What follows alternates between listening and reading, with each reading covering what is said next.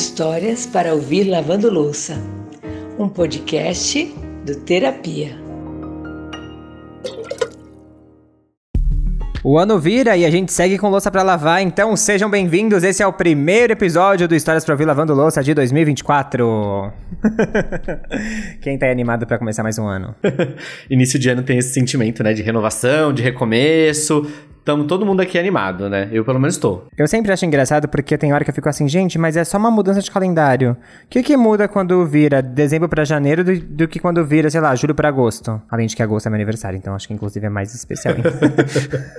mas enfim, virada de ano a gente faz novas promessas, traça novos planos e acho que tem um olhar para dentro diferente, né? De pensar o que a gente quer, faz um balanço das últimas coisas que aconteceram. Então, de certa forma, eu acho que a gente se renova mesmo. É, e por falar em recomeçar, imagina que você está no relacionamento há mais de 14 anos, vai fazer uma viagem e quando volta para casa, encontra uma carta do seu marido dizendo que ele está indo embora. Uma carta depois de 14 anos de relação, tá?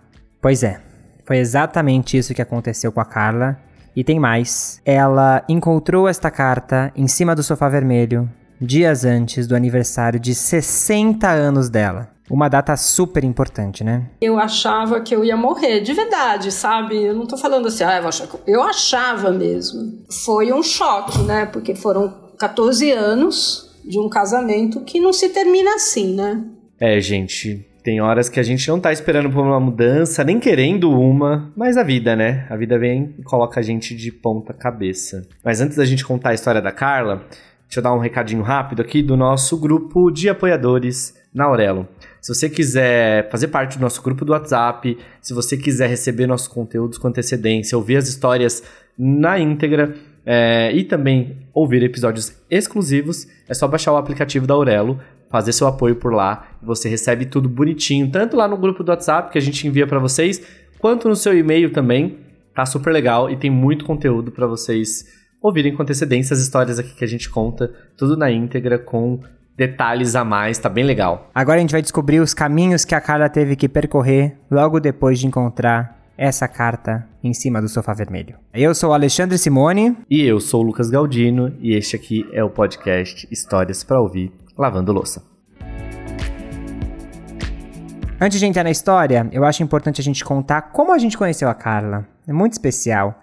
Ela e sua mãe, a Silvia, elas têm um projeto chamado Minha Idade Não Me Define, onde elas falam sobre o envelhecimento do ponto de vista de duas mulheres de gerações diferentes. A gente gravou com elas em 2021, antes mesmo dessa história toda da Carla acontecer.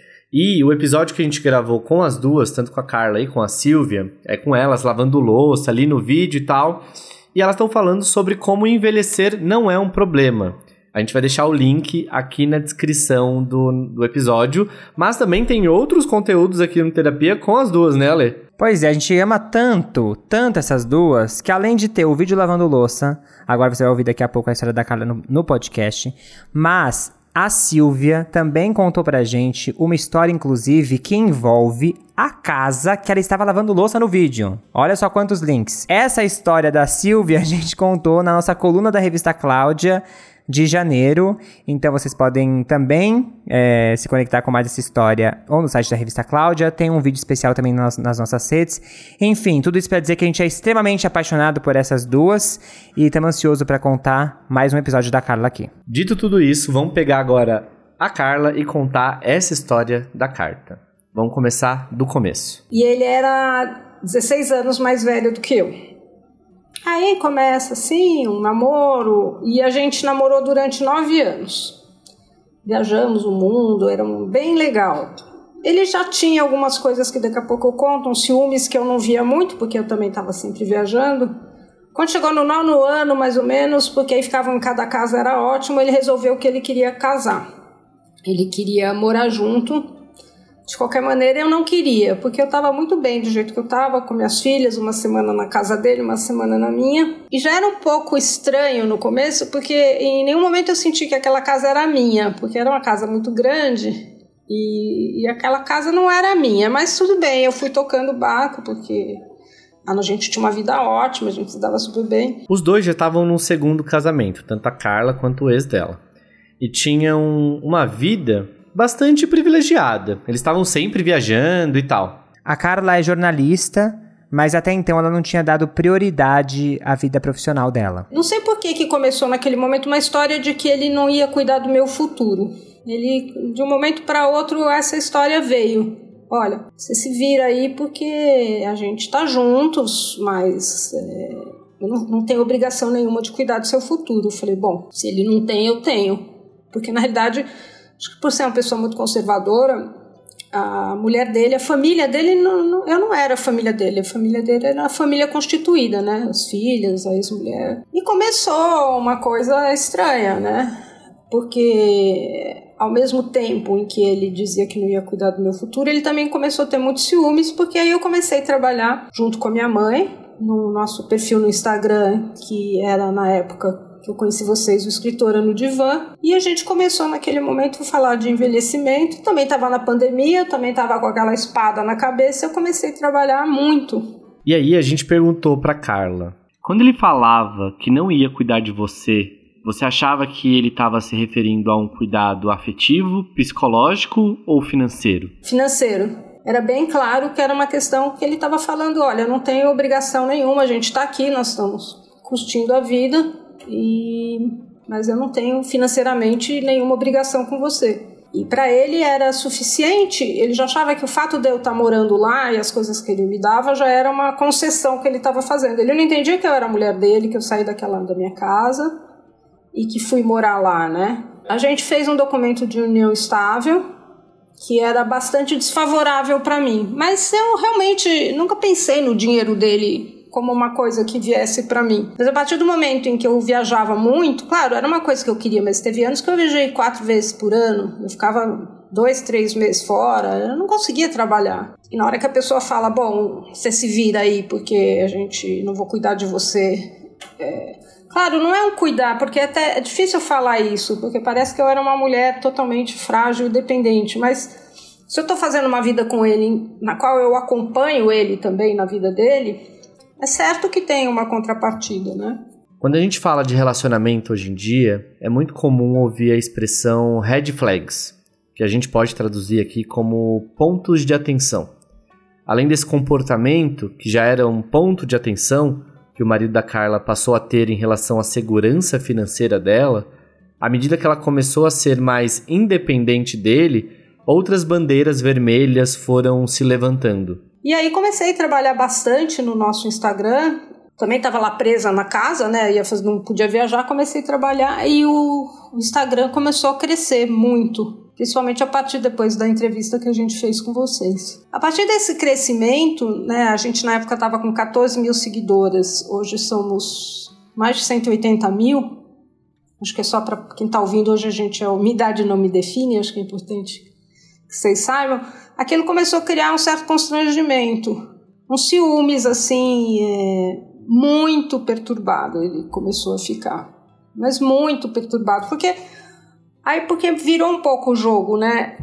Quando a gente casou, eu tinha por volta de uns 45 anos e ele 60. Aí passaram-se 10, né, quase esses 14 anos, eu já estava com 58, ele já estava com 70 e tantos, né, 76. Então a coisa começou a, ele começou a perder o poder que ele tinha, né, a, a beleza, a juventude. E eu comecei a, a, a bombar, né, sempre gostei muito de trabalhar, sou jornalista, então começou a criar uma situação assim horrível, ele olhava todos os comentários né, que tinha no Instagram. Ele começou a ficar muito ciumento, começou a ficar uma relação muito tóxica. E tudo isso num perfil que você estava se emocionando em primeira pessoa também, né?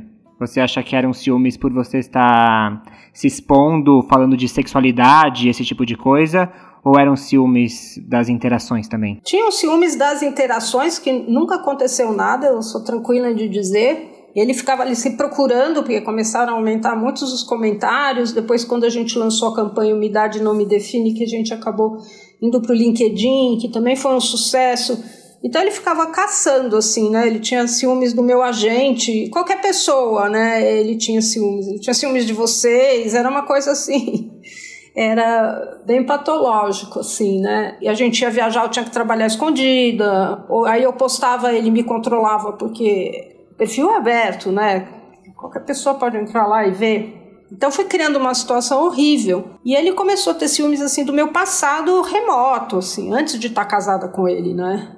E começou assim, de eu não poder falar com motorista de táxi, de não poder falar com o lavador de carro, de não. Então a pessoa vai te sufocando e ele tinha ciúmes da minha família, eu fiquei hospitalizada. Ele não foi no hospital, ele tinha ciúmes dos enfermeiros. Então foi uma coisa muito tóxica, que a gente vai se deixando, vai morrendo, murchando, que nem uma planta, né? Olha os ciúmes aí como uma grande red flag, gente.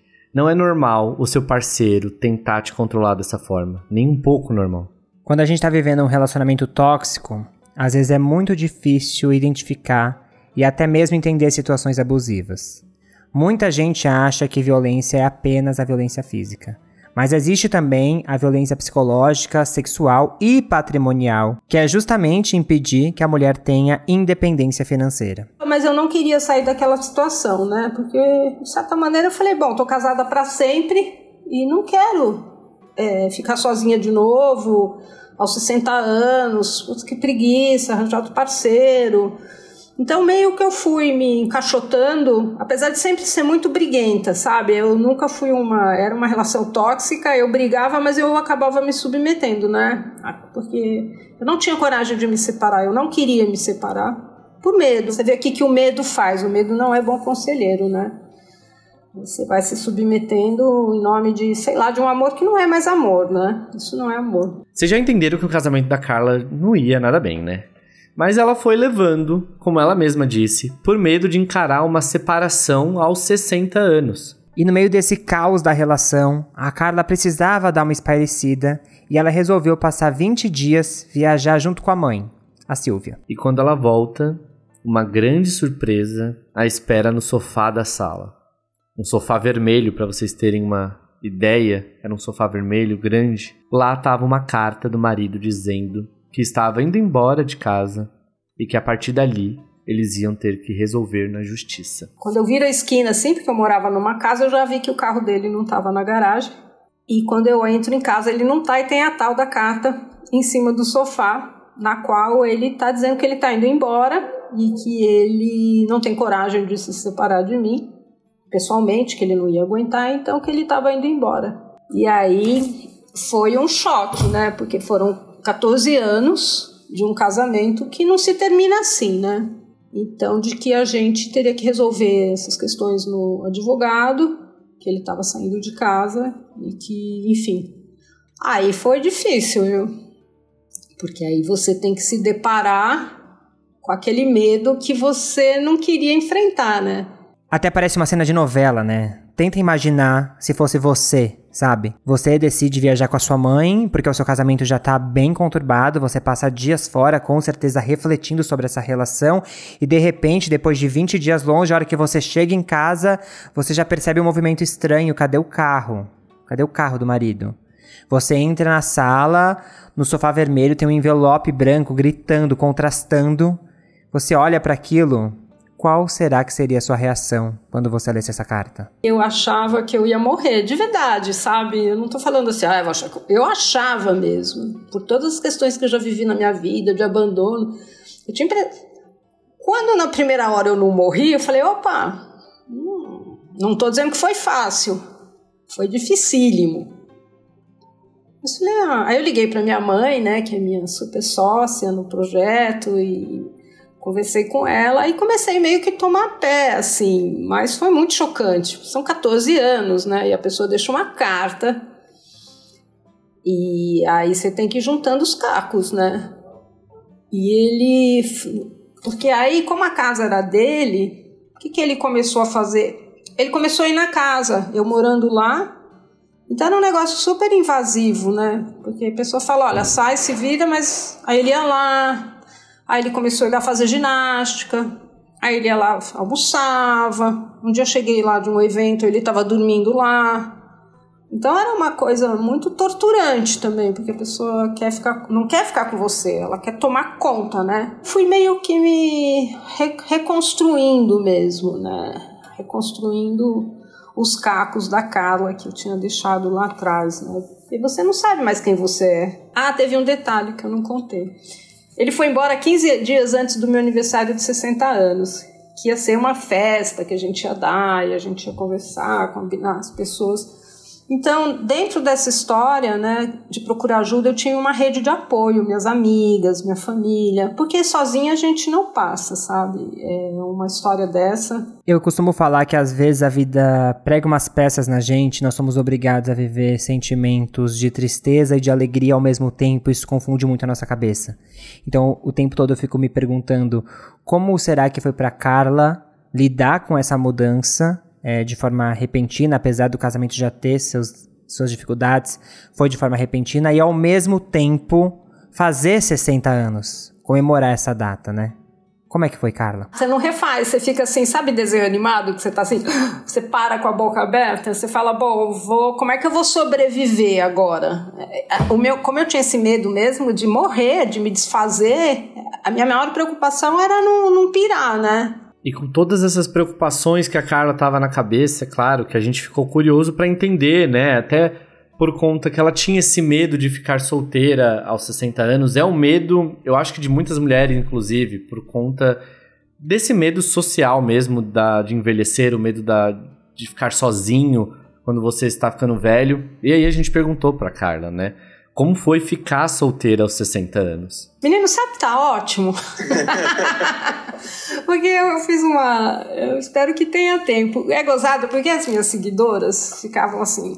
Ah, eu me sinto invisível, me sinto invisível, ninguém olha para mim. Falei, ai meu Deus, vou ficar invisível. Aí uma outra fala, faz 10 anos que eu não beijo. Falei, puta, agora acabou, né?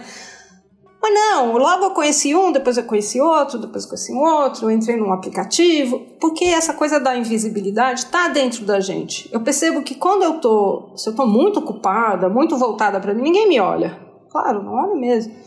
Mas se eu tô mais aberta, que nem eu te falei, né? Eu vou nas festas, eu vou lá pro Seishonoye, fui pro budismo. Se você tá aberta, as coisas acontecem, sabe? Seja para trazer alguns uns casos, seja para trazer. não tô namorando, eu acho que também isso não, nem é agora a hora. Mas a vida é curiosa, né? Se a gente tá na vida. Eu acho que essa é a grande lição também. Ninguém é invisível aqui. A gente que se põe invisível, né? Eu acho. Então eu tô me divertindo. A gente acompanha a Carla e sente que hoje ela tá bem a gente acompanha esse projeto há bastante tempo e tem crescido cada vez mais por conta de um trabalho muito bonito que ela e que a Silvia fazem. Então dá para sentir que a Carla realmente conseguiu se refazer depois dessa puxada de tapete e apesar de ter sido extremamente brusco, né, terminar uma relação por uma carta, eu fico pensando que essa relação tinha que acabar de certa forma e que bom que a Carla pôde seguir por outros caminhos, por outros recomeços. Já pensou se eu tivesse topado toda essa loucura e não, né, não ter feito o que eu tô fazendo. Eu sou uma outra pessoa e eu tenho certeza que hoje eu posso entrar num outro relacionamento, espero que de uma maneira diferente, porque o que você falou, um relacionamento abusivo, ele vai se entranhando, não é assim, você não, não é a mesma coisa você levar um tapa na cara e você fala, pô, levei um tapa. Não, são pequenos tapas que você vai levando e aquilo vai te quebrando, né? E quando você olha e fala, poxa, eu consegui sair disso e uma pessoa muito melhor, quer dizer, hoje com 60, 61, né? Eu sou uma empreendedora, eu estou num processo de aceleração, eu tenho uma startup, eu tenho um site, eu tenho amigos, né? É tão legal, é tão fortalecedor. Claro, eu acho que não precisava ser desse jeito, que é muito chocante, né? Você acaba um relacionamento de 14 anos com uma carta. É, é muito fora de tudo, né? Mas, por outro lado, é, é, acho que só mostra que a gente não pode se submeter ao medo, sabe? A força tá. Eu tenho a força, né? Não lembro que personagem que falava isso, mas a força tá dentro da gente, né? Dessa confiança na vida, nas coisas boas, nos bons encontros. Quando a Carla contou a história pra gente, a gente tava no meio de um podcast também, no podcast dela e da mãe, que chama Me Idade Não Me Define. Elas convidaram a gente para participar. E a Carla solta essa bomba assim no nosso colo, né? Ah, e eu, a gente tava falando sobre relação, relacionamentos. E ela fala do término por uma carta e a gente falou: Meu Deus do céu. É, a gente achou inusitado, mas um inusitado quase cômico na hora, porque ela não entrou em detalhes. Mas aí quando a gente foi conversar com ela para gravar aqui o episódio que vocês ouviram, a gente ficou bem chocado, porque a gente tem essa falsa sensação de segurança, né, de quando tá num, num relacionamento de que aquilo é aquilo para sempre. A gente vendem muito essa ideia, né, de que um relacionamento é aquela coisa do felizes para sempre, até que a morte o separe.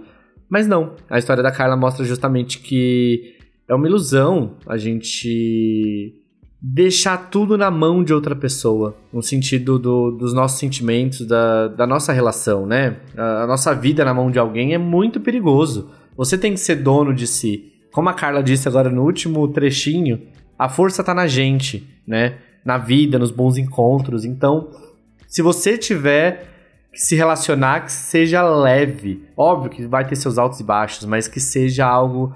É, assim como a vida de altos e baixos, coisas leves e, e às vezes umas coisas tristes, mas que você consiga lidar com isso e que isso não te murche, né? Não te faça como a Carla falou também, te faça uma plantinha que vai morrendo, vai murchando. O Felizes para Sempre, né, dos romances, das histórias que a gente assiste na TV, no cinema, ele só existe porque o filme acaba e a gente não sabe o que acontece depois. É, porque não existe. Não tem feliz para sempre. E nunca vai existir isso na, na, vida de ninguém. Se a gente ficar buscando é, essa felicidade para sempre, a gente acaba entrando num lugar muito perigoso, que é esse, inclusive, de ter medo de se desfazer de algumas histórias, justamente por acreditar que ela tem que te fazer feliz é, para sempre. Né? Que é algo que não acontece. Eu acho que existe um outro ponto dessa história que é muito importante da gente refletir, que é sobre os ciúmes.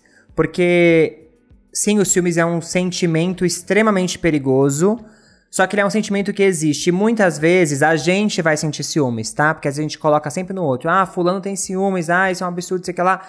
É, muitas vezes é difícil a gente controlar o que a gente sente, mas a gente tem que aprender a lidar com o que a gente sente. Então, o que que tu faz com os ciúmes que você sente? Quais são os caminhos que você escolhe para lidar com esse ciúme, para lidar com esse sentimento. E aí, aqui, no caso dessa história, a gente está falando de um ciúme extremamente hum, elevado a muitas potências que vai para um lugar de violência, que vai para um lugar de controle, de tentar limitar o outro, né? Eu acho que aí vai muito além do ciúme, mas eu acho importante a gente ter esse pensamento sobre os nossos próprios sentimentos, do que a gente faz com o que a gente sente e como é que a gente lida com essas sensações, que geralmente também são sensações de sombra que todo mundo vai ter, né?